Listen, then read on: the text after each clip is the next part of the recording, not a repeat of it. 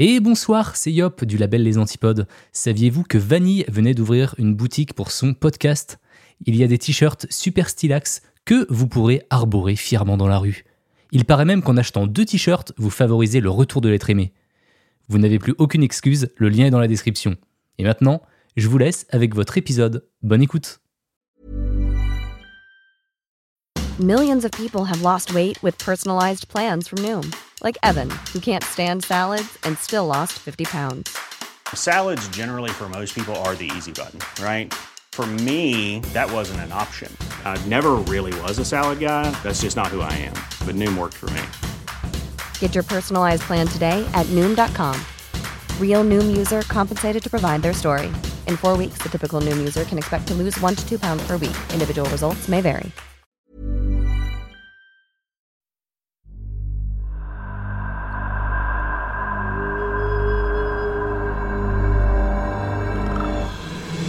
C'est creepy.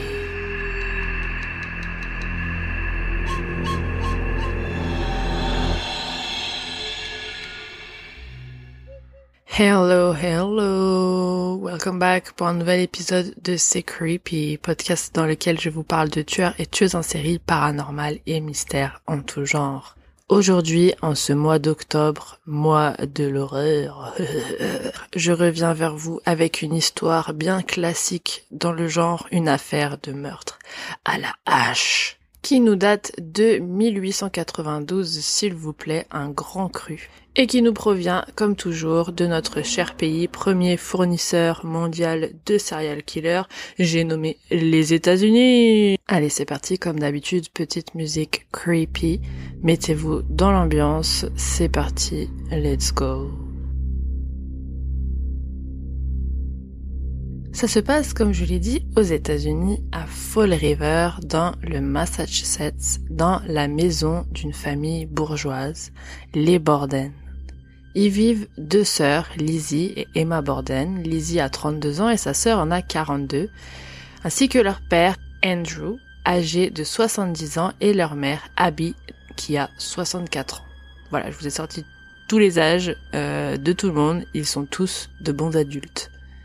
Andrew, le père, est un homme qui a grandi pauvre, bien qu'il soit descendant de familles assez riches dans sa ville, il va plus tard devenir riche lui aussi, non pas par héritage, mais parce qu'il va être le directeur de plusieurs usines textiles et il sera également propriétaire de beaucoup de terrains commerciaux. Donc c'est un businessman.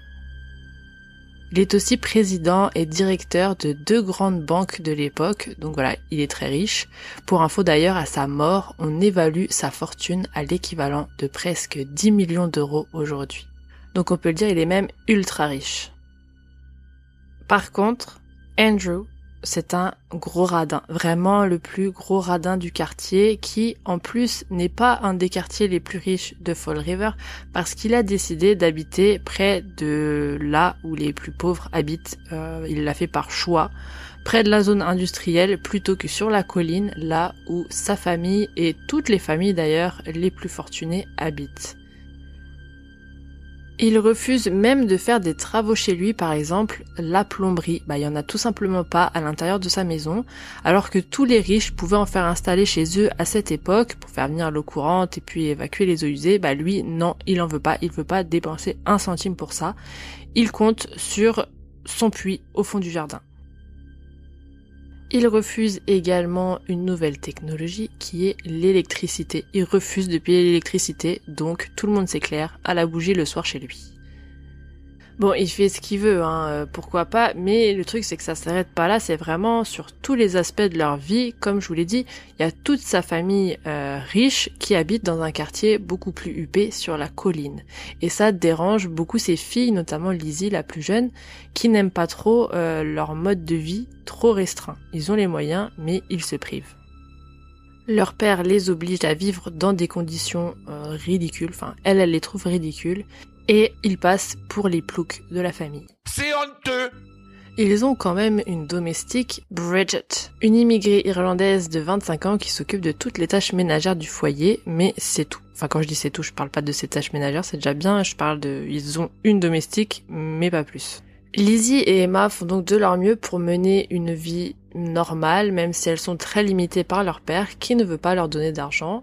Elles sont trop pauvres, ou en tout cas elles vivent de manière trop pauvre pour fréquenter les autres riches sur la colline, mais euh, trop riches pour traîner avec les gens de leur quartier. Donc c'est euh, tout un dilemme. Les sœurs vont donc avoir un peu ce seum grandissant envers leur père, bien qu'on dise souvent qu'elles l'adoraient quand même. Surtout Lizzie, c'était apparemment sa fille préférée, mais elles en veulent aussi beaucoup à leur belle-mère qui a épousé leur père deux ans après la mort de leur mère. Oula, ça faisait beaucoup de R, je sais pas si vous avez compris. Toutes les deux pensent que justement Abby s'est mariée avec son père pour le fric. Donc elle ne l'aime pas, elle la déteste pas non plus, il n'y a pas de comportement agressif au sein du foyer, mais voilà, elles se tolèrent toutes sans plus. Il est dit pourtant que Abby a vraiment tout fait pour se faire accepter par les filles, mais étant arrivée dans leur vie au moment de l'adolescence de Lydie quand elle avait 15 ans, et ce en plus juste après la mort de sa mère, elle n'a jamais réussi et euh, voilà, elles l'ont jamais vraiment appelée maman, juste Madame Borden. Tout ça fait que très souvent, les sœurs se tiennent à l'écart de leurs parents au point que la domestique Bridget dira que c'est très rare que les sœurs mangent leur repas avec eux. Ceci dit, les filles sont pas non plus de grosses flemmardes qui font que se plaindre. Non, Lizzie par exemple, elle est très impliquée dans la vie religieuse de la ville. Elle donne des cours le dimanche à des enfants d'immigrés dans son église et elle tient également la trésorerie d'un club chrétien, si on peut appeler ça comme ça. Elle est aussi membre de diverses associations du style et euh, plutôt connue et appréciée dans le coin car on la trouve vive d'esprit et on aime son humour sarcastique. On ne sait pas trop pourquoi les sœurs n'ont pas trouvé l'amour et ne sont pas mariées à leur grand âge de 32 et 41 ans, parce que voilà, c'était l'époque, et c'était normal de l'être à cet âge, mais il se trouve justement que euh, à ce moment-là, dans cette région, il y aurait eu une prédominance de femmes pour très peu d'hommes. Donc voilà, ceci explique cela, peut-être que c'en est la raison, je ne sais pas. Et aussi peut-être bah, qu'elle n'avait tout simplement pas le temps ou pas envie. Euh, faut noter que Lizzie était une activiste qui promouvoyait, oula, qui promouvait euh, je crois que c'est mieux, le progressisme à l'époque, elle a été plusieurs fois décrite comme une femme qui n'est pas docile, et à l'époque j'imagine que pas docile égale pas mariable. Ou tout simplement aussi peut-être que les mecs euh, disponibles pour le peu qu'ils étaient euh, étaient pas intéressants, voilà c'est tout, il y a pas à chercher, ce serait pas étonnant. Donc voilà, tout le monde habite ensemble dans la grande maison et elles sont considérées comme des vieilles filles par la société. Malgré tout ce que je viens de vous dire sur leur relation familiale, euh, tout avait l'air de se passer quand même tranquillement pendant toutes ces années, mais ça a commencé à légèrement se dégrader au fil du temps. Au printemps 1892, petite dispute familiale, Andrew le père tue plusieurs pigeons qui se trouvaient dans leur grange à la hache parce qu'il dit que ça attire les enfants du quartier, ils viennent leur courir après sur leur propriété, euh, etc. Ça l'énerve, donc il en tue autant qu'il peut. Ce qui plaît pas du tout à Lizzie parce qu'elle venait de leur construire un perchoir exprès pour eux. Selon certains témoignages, elle était très bouleversée même par le fait qu'il les ait tués. En plus de ça, pour économiser un peu sur la viande, euh, il fait servir les pigeons pour le dîner, ce qui n'arrange pas les choses entre Lizzie et son père. Les tensions familiales ne cessent de grimper car plus tard, au mois de juillet, les deux sœurs décident de partir toutes les deux en vacances pour ne plus se coltiner le père et la belle-mère. Elles seraient agacées du fait que leur père, Andrew, fasse des cadeaux à la famille de leur belle-mère. Alors par cadeau, je veux pas dire une petite boîte de chocolat, non. Il offre des biens immobiliers à tout le monde, sauf à sa propre famille, ses propres filles. Que dalle. Elles ne comprennent pas et honnêtement, moi non plus. Euh, bon après, il fait ce qu'il veut de son argent. Il donne donc une maison à la belle-mère et celle-ci invite sa sœur à venir vivre dedans. Voilà. Face à cette décision, les filles deviennent forcément jalouses. Elle lui ordonne donc plus ou moins de leur donner à elle aussi une baraque, elles veulent la maison dans laquelle elles ont vécu jusqu'à la mort de leur mère, qui est en fait la maison du père d'Andrew.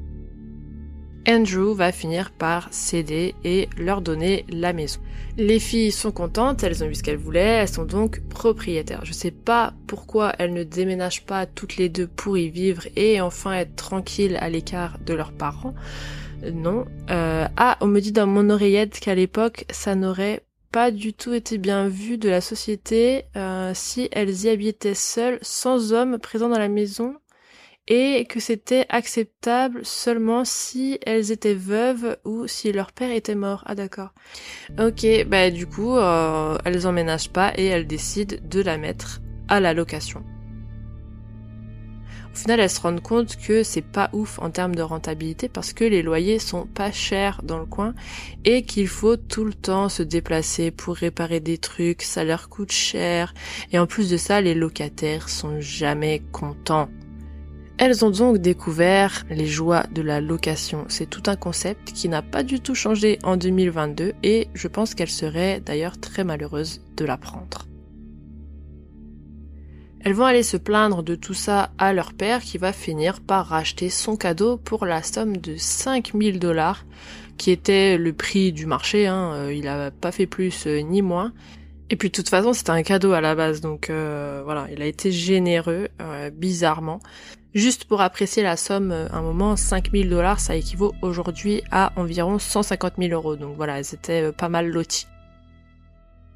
Revenons-en à nos moutons, elles étaient donc parties en vacances et elles finissent par en revenir, sauf que Lizzie va choisir de ne pas rentrer à la maison tout de suite, elle va se prendre une chambre ailleurs pendant 4 jours. C'est à son retour, la semaine d'après, que le drame va se produire. La veille même du drame, il se passe une chose étrange à la maison. Juste après que Lizzie entende son père parler de changer son testament. Seulement quelques heures plus tard, le père et la belle-mère ont mal au bide, vomissent. Ils chient en spray. Coïncidence? Non. Apparemment, Lizzie dit qu'elle est malade elle aussi, bien qu'elle n'ait pas vomi du tout.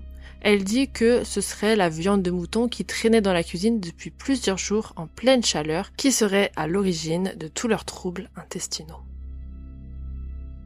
Mais bizarrement, le lendemain, Lizzie semble déjà aller beaucoup mieux et seuls les parents sont malades de tout le foyer. Deux personnes sur cinq. Abby, la belle-mère, se rend tout de suite chez leur docteur de famille, Dr Bowen, car elle trouve cela bizarre. Il lui annonce qu'elle souffre bien d'une intoxication alimentaire, mais Abby n'est pas convaincue du diagnostic. Elle se demande s'ils n'ont pas tous été empoisonnés. En effet, elle se dit que comme le père Andrew n'est pas un patron très apprécié, il a dû sûrement s'attirer quelques ennemis au travail et ils essaieraient peut-être de lui faire payer incognito. Ce qui en toute franchise pourrait être possible. Andrew refusera d'ailleurs de se faire examiner par le médecin, ne voulant pas avoir à lui payer sa venue et la consultation. non mais le gars est millionnaire moi, à cette époque, là où il y a 470 maladies euh, courantes et mortelles, juste j'éternue, j'appelle le médecin tout de suite pour être sûr que j'ai pas la tuberculose. Et lui, il vomit ses tripes et renvoie le médecin chez lui pour pas avoir à lui payer 20 centimes. Non mais, on est où? Arrêtez-le Le 3 août 1892, John, l'oncle des filles, donc frère de leur mère décédée, arrive dans la soirée. Il est venu spécifiquement pour parler business avec Andrew qui, au final, l'a invité à rester passer quelques jours de plus chez eux. On dit que Lizzie aurait écouté toute leur conversation pendant qu'elle leur préparait leur repas et n'était encore une fois pas du tout contente de ce qu'elle a entendu.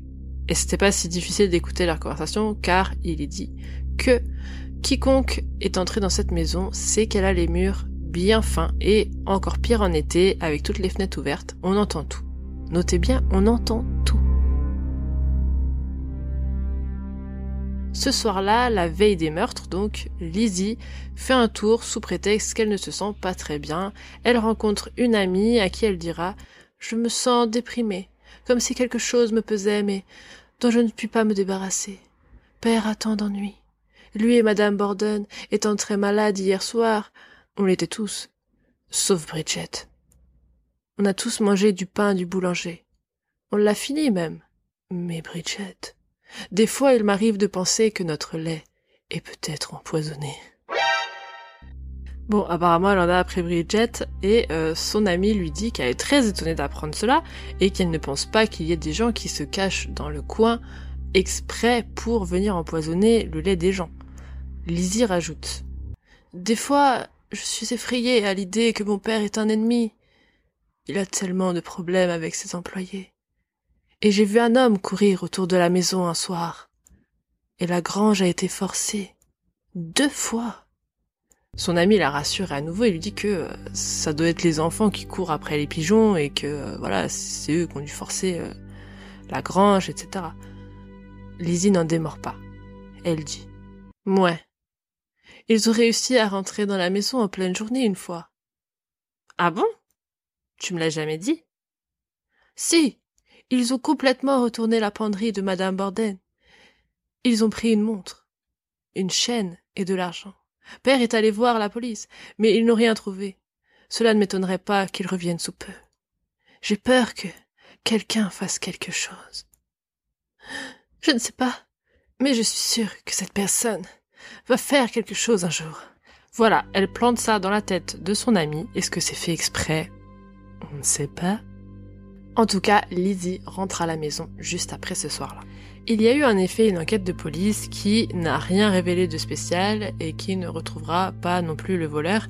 La rumeur court que ce serait Lizzie elle-même qui aurait profité que son père et sa belle-mère soient partis en week-end pour voler des affaires à celle-ci.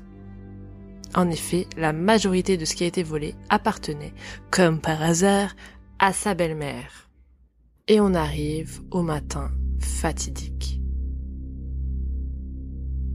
Le 4 août, Bridget se lève tôt et s'affaire à préparer le petit déjeuner. L'oncle descend vers 7 heures du matin, les parents aussi, et ils s'attablent, tous ensemble. À la fin du repas, Andrew et John se rendent dans la pièce d'à côté où ils s'assoient et commencent à discuter pendant près d'une heure, à la fin de laquelle John va partir vers 9h15 il se rend en ville pour faire quelques emplettes et rendre visite à sa nièce. Une autre. Il annonce qu'il reviendra pour le déjeuner vers midi. C'est ensuite au tour du père, Andrew, de sortir. Il part marcher comme à son habitude, lui aussi peu après 9 heures. Heure à laquelle Lizzie va descendre boire une tasse de café. Sa sœur Emma n'est pas là, elle est chez une amie. Bridget, elle aussi, finit son petit déjeuner, et elle dit être prise de maux de tête. Quand soudain, elle sort, dans le jardin, pour vomir. Elle aussi semble être malade, comme les parents quelques jours plus tôt. Sur le moment, c'est une surprise pour personne, ils pensent juste que c'est son tour. Et à ce stade, euh, à peu près tout le monde est convaincu que c'était la faute de la viande qui a été mal conservée, bien que il dispose d'une très efficace glacière dans la maison.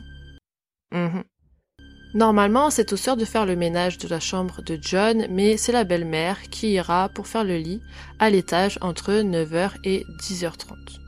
Je vous dis pas les heures pour faire joli, c'est que euh, pour essayer de savoir ce qui a bien pu se passer ce matin-là, tout a été chronométré à la minute près. Donc écoutez bien. Bridget croise Lizzie alors qu'elle est en train de laver les fenêtres sur ordre de Madame Borden et elle informe Lizzie qu'il y a une promo au centre commercial à côté, ce à quoi Lizzie lui répond bah, que si elle veut, elle peut venir avec elle plus tard. Bridget lui dit non merci, euh, une fois qu'elle en aura fini de nettoyer les carreaux, elle va monter se reposer car elle se sent pas très bien, elle vient de vomir accessoirement, donc elle va monter dans sa chambre pour faire une sieste, chambre qui se trouve au deuxième étage. Lizzie lui dit Ok, bah pas de souci. Et d'ailleurs, tu sais, t'es pas obligé de fermer la porte d'entrée à clé hein, pendant que tu nettoies les fenêtres dehors. Tu peux la laisser ouverte. Bridget trouve ça bizarre car aux dernières nouvelles et suite au récent cambriolage, Andrew avait donné pour instruction de toujours fermer la porte d'entrée à clé, qu'elle soit à l'intérieur ou dehors. Lizzie laisse Bridget finir sa tâche et elle retourne à l'intérieur. Ce qui veut dire qu'elle est désormais seule avec Abby dans la maison. C'est supposément à ce moment-là que la belle-mère Abby se fait attaquer au premier étage mais que personne n'entend rien ni ne s'en rend compte. Andrew, le père, revient plus tôt que prévu vers 10h30 car il a toujours un peu les boyaux retournés de son intoxication et veut lui aussi se reposer. Il rentre sa clé dans la porte mais n'arrive pas à l'ouvrir. Il toque. La domestique Bridget arrive, elle essaye de l'ouvrir mais elle non plus n'y parvient pas. Elle précise même qu'elle aurait laissé échapper un gros mot dans sa frustration, quelque chose que j'imagine être du style Bordel Monsieur, je n'arrive pas à ouvrir la porte. Elle dit aussi entendre, à ce moment précis, un rire. Elle se retourne, elle ne voit personne, mais elle reconnaît le rire de Lizzie, et il semble venir du haut des escaliers. Creepy. Le père finit par réussir à rentrer et Bridget dit qu'elle va l'aider à retirer ses chaussures et lui enfiler ses chaussons car il veut faire une petite sieste sur le canapé. Pendant ce temps-là, Lizzie est introuvable. Comme elle l'avait annoncé, Bridget finit par monter au deuxième où se trouve sa chambre et tente de faire une sieste, elle aussi. Mais c'est en vain, car à 11h10, Bridget entend. Bridget, viens vite Père est mort Quelqu'un est venu et l'a tué Bridget descend et trouve Andrew avachi sur le canapé. Il a été frappé au visage de dix coups de hache. Il aurait été attaqué dans son sommeil car ses paupières, enfin surtout ce qu'il en restait, étaient fermées et du sang jaillissait de son corps. L'attaque était toute fraîche. Quand je vous dis 10 coups de hache, vraiment, il avait la tête éclatée. C'était un steak. Il était plus reconnaissable. Arrive Dr Bowen qui habite littéralement en face. Il déclare la mort d'Andrew et tente de calmer Lizzie parce qu'apparemment elle serait dans tous ses états d'avoir retrouvé son père ainsi. On demande à Lizzie si elle sait où se trouve la belle-mère et elle répond euh, je sais pas. Euh, non, vraiment, je ne sais pas. Il me semble qu'elle a reçu une note d'une amie malade. Elle est sortie, puis elle doit être revenue depuis. Elle doit être à l'étage, je pense. Est-ce que quelqu'un peut aller voir? Bridget et une voisine vont aller voir. Elles montent les escaliers. Et elles sont à peine arrivées sur le palier qu'elles voient direct Abby, au sol, dans la chambre de John, qui se situe au premier étage. Et son corps est encore pire que celui de son mari. Elle a été tuée, elle aussi, à la hache. Selon les médecins légistes, elle faisait face au tueur lorsqu'il lui a asséné les premiers coups de hache à la tête. Et quand elle est tombée, par terre, face au sol, il lui en a donné 18 de plus dans l'arrière de sa tête.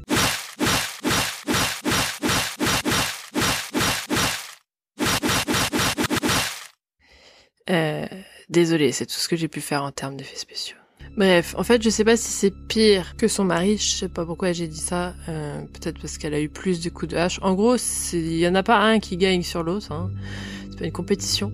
Mais euh, lui a été attaqué au visage et elle dans le dos. En tout cas, rien que le choc de tomber par terre a provoqué à la belle-mère des contusions au nez et au front. Et donc, dites-vous que tout ce fracas là, parce que pour moi cette histoire ça a dû faire un max de bruit. Faut pas faire genre que 18 coups de hache, c'est de l'ASMR. Dites-vous que c'était juste avant qu'Andrew ne mette sa clé dans la porte et se retrouve coincé dehors, alors même que Lizzie et Bridget étaient toutes les deux bien présentes, bien réveillées, à l'intérieur, au rez-de-chaussée. Bon, Bridget, elle était en train de faire les fenêtres, mais euh, ça s'entend. Les fenêtres sont ouvertes. Et puis la belle-mère, elle a dû euh, crier, quand même, un petit peu, je sais pas. Si elle a pas crié, en tout cas, les coups de hache, ça s'entend. Tomber par terre, ça s'entend. Enfin, je... euh, vous y croyez, vous? Vous y croyez au fait qu'elle n'ait rien entendu Et si vous regardez bien la photo de la scène de crime, où on voit le corps d'Andrew sur le canapé, il a toujours ses bottes. Alors que notre chère Bridget, elle nous a dit qu'elle lui a retiré ses chaussures avant qu'il s'y pose sur le canapé. N'est-ce pas, Bridget? On en reparlera plus tard. Je vous mets sur le site les photos de la scène de crime, euh, âme sensible, s'abstenir, il y en a qui sont plus soft que d'autres. Et je vous mets aussi des photos de la maison ainsi qu'un plan d'où on a retrouvé les victimes pour que vous vous rendiez compte un petit peu de la logistique du truc. Et notamment parce que je trouve ça bizarre. Personnellement, vous m'en direz des nouvelles, vous irez voir par vous-même. Je trouve ça bizarre que quand Bridget et la voisine montent l'escalier euh, pour aller voir où se trouve la belle-mère, sur ordre de Lizzie, euh, elle voit la belle-mère directement depuis les escaliers. Elles arrivent même pas sur le palier ni dans la chambre qu'elles l'aperçoivent alors qu'elle est censée se trouver derrière le lit. Genre on la voit pas. Y peut-être un petit orteil qui dépasse. Je trouve ça très bizarre qu'elle remarque le corps directement depuis les escaliers alors que même Bridget tout à l'heure est montée faire sa sieste et elle ne l'a pas vu du tout. Je dis pas que c'est impossible de voir le corps parce que peut-être que euh, si les draps ne touchaient pas euh, le sol, bah on pouvait voir. Enfin non, c'est franchement, c'est tiré par les cheveux. Je vous jure que c'est tiré par les cheveux. Bref, dans tous les cas, elle le remarque euh, la deuxième fois. Partez pas, hein, on n'a pas fini l'affaire là. C'est juste moi qui vous dis quelque chose de louche comme ça. Si jamais vous avez le temps et que vous avez euh, le moyen de le faire, allez sur le site en même temps, regardez les photos, les plans et euh, essayez de comprendre avec moi ce qui se passe dans cette maison. Donc si on résume, le tueur serait de 1 entré en douce ce matin-là alors que toutes les portes sont fermées à clé. 2-2, monter en douce au premier étage. 2-3, tuer en douce la belle-mère. 2-4, redescendu en douce pour aller attaquer le père une fois qu'il était rentré. Tout ça, sachant qu'il y a deux personnes présentes dans la maison, Lizzie et Bridget. Et il arriverait à valser à gauche et à droite, à sa guise, sans qu'on le voit, c'est Fantomas. Et surtout aussi, sans les attaquer elles. Pourquoi? Un télégramme est envoyé à la sœur absente, Emma, qui est, rappelez-vous, chez une amie tout ce temps, comme par hasard, et figurez-vous que madame a la possibilité de rentrer, il y a trois trains de disponibles, et elle, elle prend le quatrième. Chelou. Les policiers sont surpris que soudain Lizzie semble avoir retrouvé un calme parfait. On a retrouvé deux morts chez elle, elle a crié un petit peu au début, mais maintenant, elle est totalement sereine quand elle répond à toutes leurs questions. Ils trouvent ça suspect. Ils vont fouiller sa chambre rapidement, ne regardent pas plus que ça si elle aurait des taches de sang sur elle ou pas, ils disent qu'ils n'ont pas osé la déranger. Cependant, ils retrouvent au sous-sol trois haches, dont une qui semble avoir été partiellement détruite. Ils retrouvent le manche d'un côté et la tête en fer un peu plus loin. Ils regardent la tête de plus près et ils trouvent qu'elle semble avoir été recouverte de suie pour faire comme si ça faisait longtemps qu'elle n'avait pas été utilisée. Clairement, ils pensent que c'est l'arme du crime.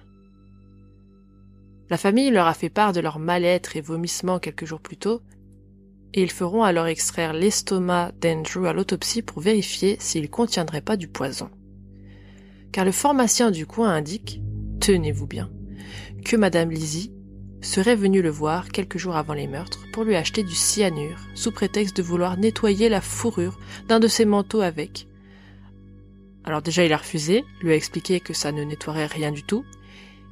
Et puis en plus, pourquoi tu veux nettoyer ton manteau de fourrure un jour de canicule en août S'il te plaît? Anyways, l'autopsie ne révèle aucune trace de poison, après, bon, c'était une autopsie made in 1892, euh, donc euh, voilà quoi, ça fait plusieurs jours qu'ils ont eu leur intoxication. Je pense que s'il y avait des traces de poison, elles n'étaient pas aussi concentrées qu'au début et sûrement indétectables à ce stade. Après, euh, je suis pas médecin légiste, hein, mais voilà, je leur fais pas confiance non plus. Héritagement parlant, oui c'est un mot que j'ai inventé, Vu que la belle-mère est morte en premier, c'est son époux qui est censé hériter d'elle.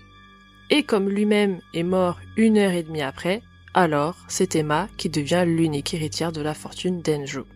Lizzie, elle, est suspectée pour meurtre, donc elle est carrément évincée de l'héritage pour l'instant. Héritage qui s'élève à 10 millions d'euros aujourd'hui. On suppose qu'Andrew avait fait rédiger un Nouveau Testament récemment, qui n'avantageait pas du tout ses filles, mais les autorités n'arrivant pas à remettre la main dessus, comme par hasard, c'est Emma qui hérite de tout. Sachez qu'au bout de cinq comme par hasard, je déclare par le tribunal de Security que le suspect est coupable. Je sais pas à combien on en est là, mais ça commence à faire beaucoup. Et le saviez-vous Dans le cas où ça aurait été l'inverse, et que la belle-mère serait morte après son mari, sachez que c'est la famille de celle-ci qui aurait hérité de la fortune d'Andrew. Incroyable que le hasard ait fait qu'ils furent tués dans cet ordre. Du coup, n'est-ce pas?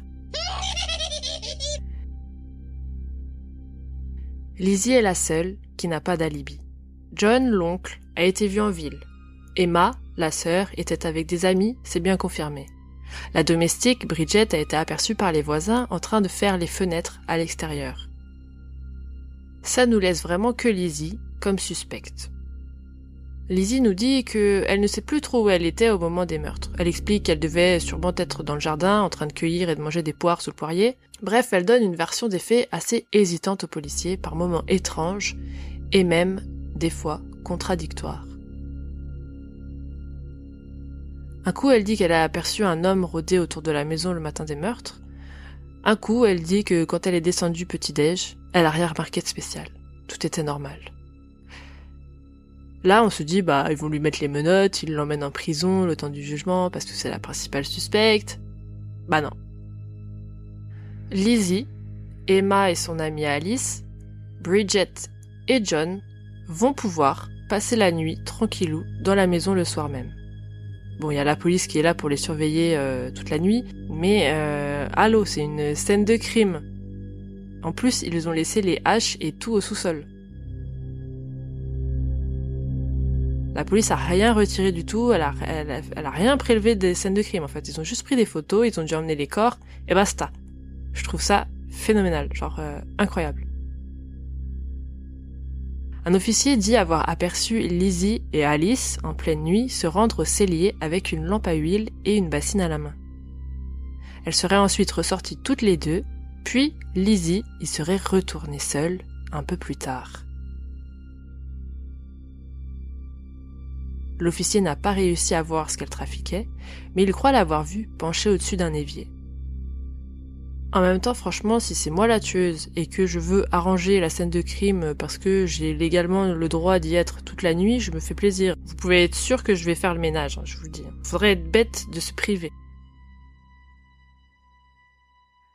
Vient le petit matin où John tente de sortir de la maison pour vaquer à ses occupations, mais une foule de gens l'arrête dehors. Il se fait bolos par une centaine de personnes, tellement que la police intervient et l'escorte jusque la maison. Bolos en langage de John, ça veut dire qu'il se fait pas bien accueillir par la foule. Le soir même, on vient annoncer à Lizzie qu'elle est officiellement suspectée par la police dans cette affaire. Enfin, et le lendemain, Alice la trouve dans la cuisine, en train de déchirer une robe. Alice lui demande Bah, qu'est-ce que tu fous? Ou plutôt, qu'êtes-vous en train de faire? Lizzie lui répond Ah non, ce n'est pas ce que vous croyez. Je l'ai tachée avec de la peinture, donc. Euh... Il faut que je la brûle, en fait. Donc j'en fais des petits morceaux. Je sais pas pourquoi j'ai le pressentiment que la peinture était rouge. Ça n'a jamais été confirmé, ni n'a pu être déterminé si c'était la robe que portait Lizzie le jour du meurtre. Bizarrement, Bridget ne se souvient plus ce qu'elle portait ce jour-là. Ni la police, ni personne d'ailleurs. Nous soufflâmes. Lizzie est amenée au poste. Pour être interrogée, on lui refuse la présence de son avocat et elle va alors refuser de répondre à beaucoup de questions qui pourtant sont des questions dont les réponses peuvent lui être avantageuses. Mais non, madame refuse. Elle donne plusieurs versions du déroulement de la matinée fatale, elle dit qu'elle était dans la cuisine en train de lire. Un coup, elle est sous le poirier. Un coup, elle faisait du repassage. Un coup, elle dit qu'elle a retiré les bottes de son père pour lui glisser ses chaussons. Tout est confus, ça clash même avec la version de Bridget qui dit lui avoir retiré ses chaussures elle-même. Donc encore une fois, euh, sur la photo de la scène du crime, il a toujours ses chaussures. Pourquoi vous vous acharnez toutes les deux à dire que vous lui avez enlevé? C'est trop bizarre. Le 11 août, elle est enfin arrêtée et placée en prison en attendant son jugement qui arrivera un an plus tard. Le jour du procès, tout le monde se bouscule pour avoir une place. Ça fait la une des journaux. On se demande si Lizzie, cette jeune femme bourgeoise, est vraiment coupable de ce double meurtre à la hache. Elle, en tout cas, maintient son innocence. Petite coïncidence, cinq jours avant le début du procès, une femme est tuée à la hache dans sa cuisine dans la même ville, à Fall River. Les similitudes sont frappantes. Le jury en prend note, mais en même temps, bah, ils s'en foutent un petit peu. Le procès durera 15 jours et Lizzie ne sera jamais appelée à témoigner à la barre, ce que je trouve euh, extrêmement bizarre. Mais voilà. Ils se prennent la tête pour des détails comme par exemple celui de l'arme du crime, la hache coupée qui a été euh, retrouvée au sous-sol. Ils débattent sur la manière dont elle a été retrouvée, le manche à côté de la tête. Euh, ah non, en fait, le manche n'était pas à côté, euh, elle était à l'au bout de la pièce. Enfin bref, ils galèrent. Je dis ils parce que ce sont bien sûr que des hommes dans la salle. Ils ont pris des photos des corps, mais apparemment pas de photos des pièces à conviction, enfin des haches et tout ça. Ils ont rien.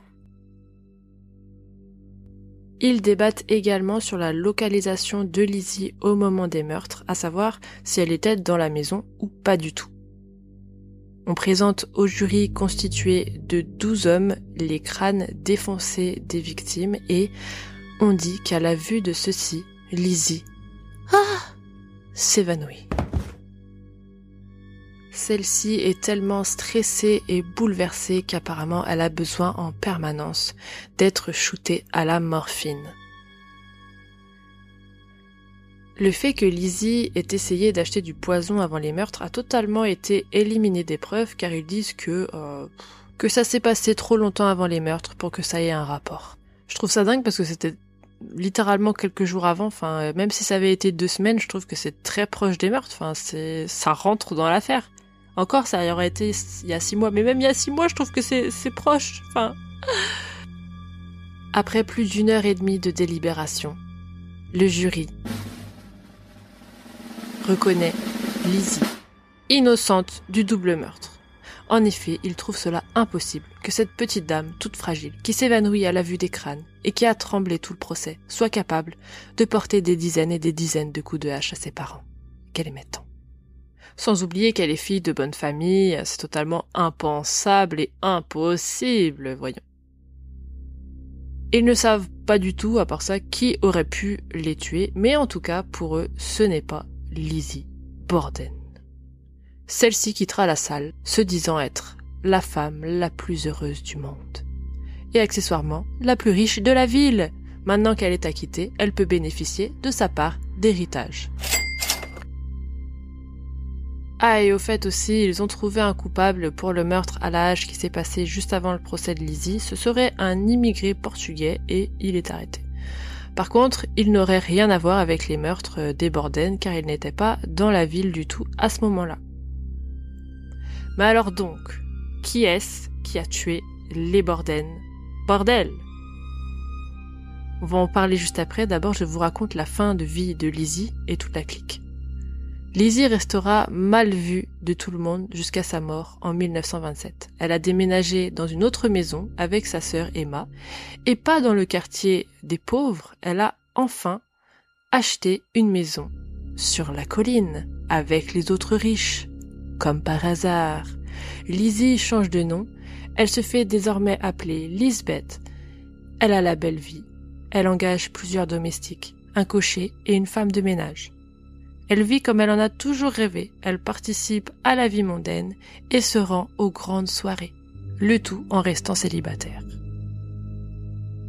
Elle n'a que très peu d'amis, personne ne veut plus traîner avec elle à part sa sœur, et encore celle-ci se disputera avec elle puis quittera la maison. Elles ne se reverront ni ne se parleront plus jamais de leur vie. En 1897, Lizzie est accusée de vol à l'étalage, ce qui n'arrange pas son cas. Des poèmes et des chansons sont écrites à son sujet et circulent, et d'ailleurs beaucoup d'enfants connaissent la comptine, qui est la suivante. Lizzie Borden took an axe and gave her mother forty whacks. When she saw what she had done, she gave her father 41. Qu'on peut traduire sans rime euh, en français. Lizzie Borden a pris une hache. 40 coups elle a donné à sa mère quand elle a vu le résultat de sa tâche. 41 coups elle a donné à son père. Pardon, excusez-moi, en fait, il y a des rimes, mais c'est juste qu'elles sont nulles. Et ça, c'est littéralement un truc que les gosses de l'époque utilisaient et chantaient euh, en rythme pour faire de la corde à sauter dans la cour. C'était une autre époque. Lizzie mourra d'une pneumonie à l'âge de 67 ans et neuf jours plus tard, c'est sa sœur Emma qui décède à 76 ans. Les deux sœurs seront enterrées côte à côte. Quel manque de respect, elles se parlent plus et ça les enterre à 10 cm l'une de l'autre pour euh, le restant de l'éternité. Enfin, bon, jusqu'à ce que la Terre explose en tout cas. À sa mort, la fortune de Lizzie s'élève à 5 233 000 euros, monnaie d'aujourd'hui, et elle donnera un demi-million à une association de sauvetage d'animaux et 10 000 euros pour l'entretien de la tombe de son père. Sa seule amie et sa cousine reçoivent chacune 126 000 euros, le reste est distribué à d'autres membres de sa famille. Voilà. Maintenant que on a terminé euh, la partie histoire, passons à la partie enquête. Qui a tué les Borden selon ce que l'on sait aujourd'hui? En tout cas, quelles sont les théories? Parce que il n'y a pas vraiment de réponse. Il y a plusieurs théories et je vais toutes vous les expliquer rapidement. La première, ce serait celle de l'oncle John comme le tueur. On trouve sa louche qu'il arrive comme ça la veille des meurtres. Il doit forcément y être pour quelque chose, mais il a un alibi d'acier. Il était en ville au moment des meurtres, il a aucun mobile. Au final, c'est pas possible. Normalement, c'est pas lui. Ensuite, on a Bridget, mais qui, pareil, a un alibi. Elle a été vue à l'extérieur au moment des meurtres, et puis on dit qu'elle s'entendait très bien avec la famille, elle avait aucune raison de les tuer, hum, quoique certains disent que peut-être euh, elle s'est énervée du fait qu'on lui a demandé de nettoyer euh, les vitres alors qu'elle venait de euh, vomir et qu'elle était visiblement pas bien. Mais bon, voilà si elle avait décidé de les tuer à cause de ça, vraiment ça aurait été sur un coup de tête et euh, je trouve que c'est un petit peu risqué pour elle. Il y a des gens qui rentrent, il y a des gens qui sortent, il y a John qui peut revenir à midi, enfin c'est un petit peu bizarre. Je pense pas que ce soit un coup de tête. Si elle avait euh, un problème avec la famille malgré la bonne entente, elle n'était pas obligée de rester travailler chez eux si ça lui convenait pas. Elle a d'ailleurs très vite quitté son emploi après les meurtres et voilà basta. Donc, euh, de toute évidence, elle n'aurait rien à voir avec l'affaire, mais moi, je trouve personnellement qu'elle est très louche quand même. Elle voit pas le corps la première fois qu'elle monte les escaliers, mais la deuxième, oui. Elle dit avoir enlevé les bottes du monsieur, mais sur la photo, on voit bien qu'il les a toujours.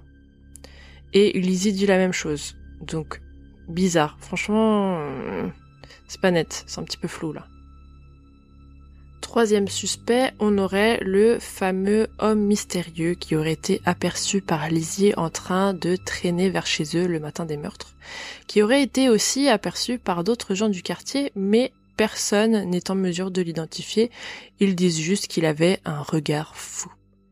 Possible que ce soit lui, mais après faut m'expliquer comment il est aussi doué pour s'introduire dans une maison censée être fermée à clé, dans laquelle il y a plusieurs personnes euh, qu'il ne connaît pas, et euh, il fait tout ça sans se faire voir sur une aussi longue période de temps quand même. Faut le dire, ça a pris au moins euh, 1h30 entre les meurtres, donc euh, Imaginez s'il était là depuis longtemps avant et qu'il est resté après. Enfin, on ne sait pas, mais on va dire une heure et demie minimum, il est dans la maison. Je trouve ça incroyablement long. Après, c'est vrai que ils ont dit qu'ils ont été cambriolés par le passé, donc peut-être il y a quelqu'un qui rôde et qui essaye de euh, rentrer chez eux, mais pourquoi eux aussi? Bon après parce qu'ils sont riches, j'avoue. Bref, en tout cas, euh, ça aurait pu aussi être une mise en scène. Hein. C'est peut-être Lizzie qui a mis en scène les cambriolages, euh, qui fait exprès de faire genre que quelqu'un va s'introduire, regarder ce qu'elle a dit à son ami, qu'elle pressentait quelque chose, etc., etc. Est-ce qu'elle est pas en train de couvrir ses arrières? Moi, je pense que si. Après, peut-être que c'est un homme qui est venu euh, tuer, mais aussi pourquoi il s'en est pris au visage comme ça euh, des gens, des inconnus? Non, moi j'élimine cette piste. Ensuite, on a la théorie de c'est peut-être le frère illégitime de Lizzie et Emma, William, qui en avait après son père, Andrew, et il avait besoin d'argent. Soi-disant, il voulait lui faire payer de ne pas avoir choisi sa propre mère comme nouvelle femme à la place d'Abby. On dit que Lizzie aurait contacté William quand elle a entendu que son père préparait un Nouveau Testament, dans lequel il comptait tous les évincer, elle se serait tournée vers lui pour lui demander des conseils et pour qu'il tente de venir raisonner leur père, mais euh, ce ne se serait pas passé comme prévu car en effet William, en colère, serait effectivement venu voir Andrew ce matin-là et pris de rage lui aurait asséné tous ses coups de hache au visage. Et à la belle-mère au passage. Franchement c'est possible, peut-être que c'est peut-être lui l'homme qui traînait autour aussi. Euh, c'est une bonne piste. Il devait sûrement connaître la maison assez pour s'y cacher. Euh, Lizzie aurait pu facilement lui ouvrir la porte euh, parce que bah, pas forcément en sachant qu'il venait pour tuer son père, mais juste parce que bah, elle le connaissait, qu'elle lui a demandé de venir. Donc euh, voilà. Après, peut-être même qu'ils ont fait ça à deux ou même à trois avec la complicité de Bridget, ou même qu'ils ont payé Bridget pour garder le silence. Franchement, c'est possible, car Bridget, selon la légende, sur son lit de mort, aurait été questionnée. On lui a demandé de dire ce qui s'était passé ce matin-là. On l'a supplié euh, bah, de, de, lâcher les infos si elle sait quelque chose, qu'elle se libère la conscience avant de partir. Bridget aurait répondu Je sais, mais je ne dirai rien. J'emporterai ça dans ma tombe. Bridget, putain On a aussi une théorie très intéressante, celle qui dirait que Lizzie et Bridget auraient tué à deux. En fait, certaines personnes disent que Lizzie et Bridget auraient entretenu une relation amoureuse et que la belle-mère les aurait surpris ensemble et totalement choquée, elle aurait menacé de le dire à Andrew. Elles auraient donc comploté le meurtre ensemble, ce qui expliquerait pourquoi ce sont les deux seules à avoir été présentes et épargnées.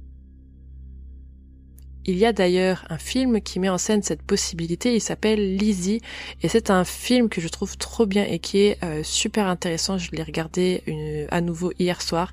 Il est dispo en ce moment sur Prime, malheureusement il est seulement en français, il n'y a pas de VO avec euh, Kristen Stewart qui joue Bridget et Chloé Sevigny qui joue Lizzie. Je vous le recommande à 100%, ça vous mettra dans l'ambiance euh, de cette affaire et vous verrez tout sous un autre jour en fait. Franchement, j'ai pas envie de vous spoiler, mais allez le voir. On n'a pas vraiment de preuves qu'il y ait eu une relation entre Lizzie et Bridget, donc on peut pas vraiment prouver cette théorie, mais c'est une manière d'expliquer ce qui s'est passé. Allez voir le film, vous m'en direz des nouvelles. Pour finir, on a bien évidemment la théorie qui dit que ce serait Lizzie qui a commis les meurtres toute seule. Et franchement, je trouve que c'est la meilleure parce qu'il y a tellement de choses qui l'accusent, c'est épouvantable. Elle avait un mobile. C'était une femme qui était certes bourgeoise, mais qui se voyait obligée de vivre en dessous de ses moyens et de ses envies parce que c'est son père qui avait la main sur l'argent et les décisions familiales. Vous l'avez bien vu, une fois que euh, il est mort, elle vit sa meilleure vie. Et elle se permet tout ce qu'on lui a interdit jusque-là. Il a joué avec ses nerfs et sa patience en voulant changer son testament. Il a tué tous les pigeons qu'elle adorait à la hache. Certains disent même qu'il aurait euh, peut-être abusé d'elle et de sa sœur dans son enfance. C'est pas prouvé, mais c'est évoqué. Euh, et elle est prise la main dans le sac à plusieurs reprises en train de faire des trucs chelous. Je rappelle, elle cherche à acheter du poison quelques jours avant les meurtres, et tout le monde est soudain malade sans savoir pourquoi. Elle se dispute de plus en plus souvent avec son père et sa belle-mère. Elle est sur les lieux au moment des meurtres. On l'entend rigoler à l'étage.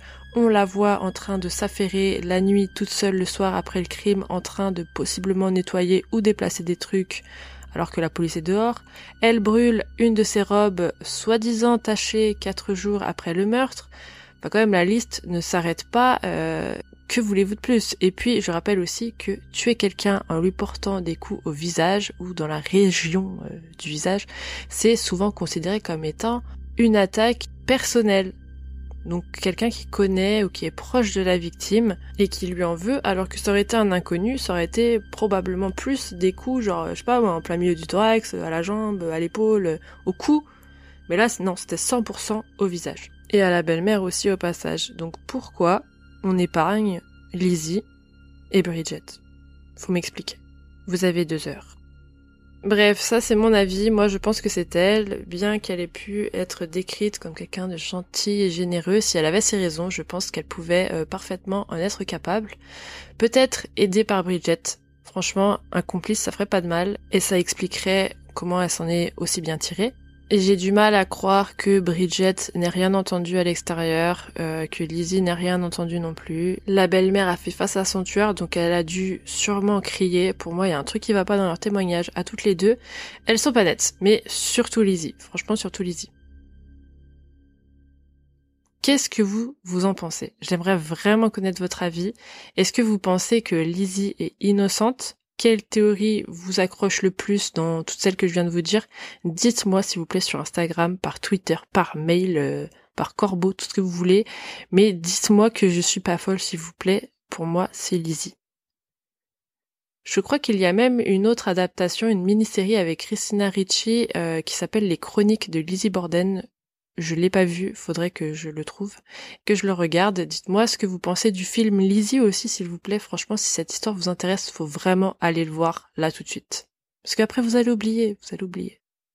Je vous mets, comme d'habitude, sur mon site internet toutes mes sources, tout ce que j'ai pu trouver en lien avec l'affaire, les vidéos de l'intérieur de la maison, les photos de la scène de crime, euh, les plans, des photos de Lizzie, des photos de tout le monde. Franchement, euh, allez faire un tour si vous êtes curieux. Faut pas l'être trop non plus parce que il y a des photos qui sont choquantes, mais euh, voilà. Sur ce, j'espère que cet épisode vous aura plu. J'ai vraiment fait le maximum de recherches parce que c'est une affaire qui m'a toujours fascinée. Genre, euh, je faisais toujours des recherches dessus. Dès que je tombe sur un truc borden, je le lis. Enfin, voilà. Je la trouve vraiment intéressante et j'adore tous les trucs d'époque. Donc voilà, il m'en faut pas plus. Anyways, j'attends vos retours. Dites-moi si vous la connaissiez, ce que vous en avez pensé, vos théories, etc. Comme je vous ai dit tout à l'heure. Et sur ce, je rajoute la maison à ma liste de lieux à visiter et je vous dis à la semaine prochaine pour une nouvelle histoire bien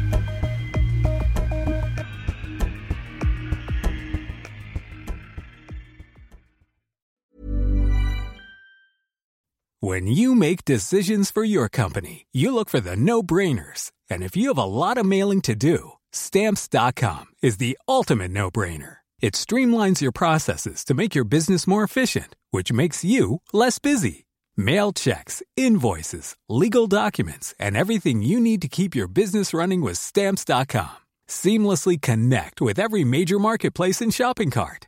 Schedule package pickups and see your cheapest and fastest shipping options from different carriers. With rates up to 89% off USPS and UPS rates. And with the Stamps.com mobile app, you can take care of mailing and shipping wherever you are. Make the same no-brainer decision as over 1 million other businesses with Stamps.com. Sign up with Code PROGRAM for a four-week trial, plus free postage and a free digital scale. No long-term commitments or contracts. That's stamps.com. Code Program. T'es encore là? Envie d'écouter plus d'épisodes de C'est Creepy? Une douzaine d'épisodes exclusifs t'attendent sur mon Patreon. Ouais, une douzaine. Voici un petit aperçu de ce qui t'attend. Oui, mais un pistolet d'alarme, c'est pas une arme. Tu sais, c'est des balles à blanc, en fait. Ok. C'est pour faire peur. Ah, mais... Je me suis dit, peut-être le pistolet, il fait radio réveil ou je sais pas ce qu'on s'appelle. Candy a dû s'emparer de la hache et pour ce faire, elle a dû distraire Betty en lui mordant la main. Ensuite, elle frappe Betty à l'arrière du crâne avec la hache. Sauf qu'à l'époque, ils sont pas très très microbes et bactéries. Du coup, Charles décide d'écourter son séjour à Paris et rentre au Glandier le 3 janvier au bout de sa vie, ou plutôt au bout du rouleau de PQ. Et c'est Marie. Vu qu'il y avait des doutes de meurtre, prouvez à tout le monde que ce n'est pas un meurtre, prouvez que c'est un suicide. Refaites les tests, montrez que bah voilà, avec la corde, nanana, lancez le truc par, par dessus bord. Non, ils ont rien fait. C'est aberrant. Quelle indignité.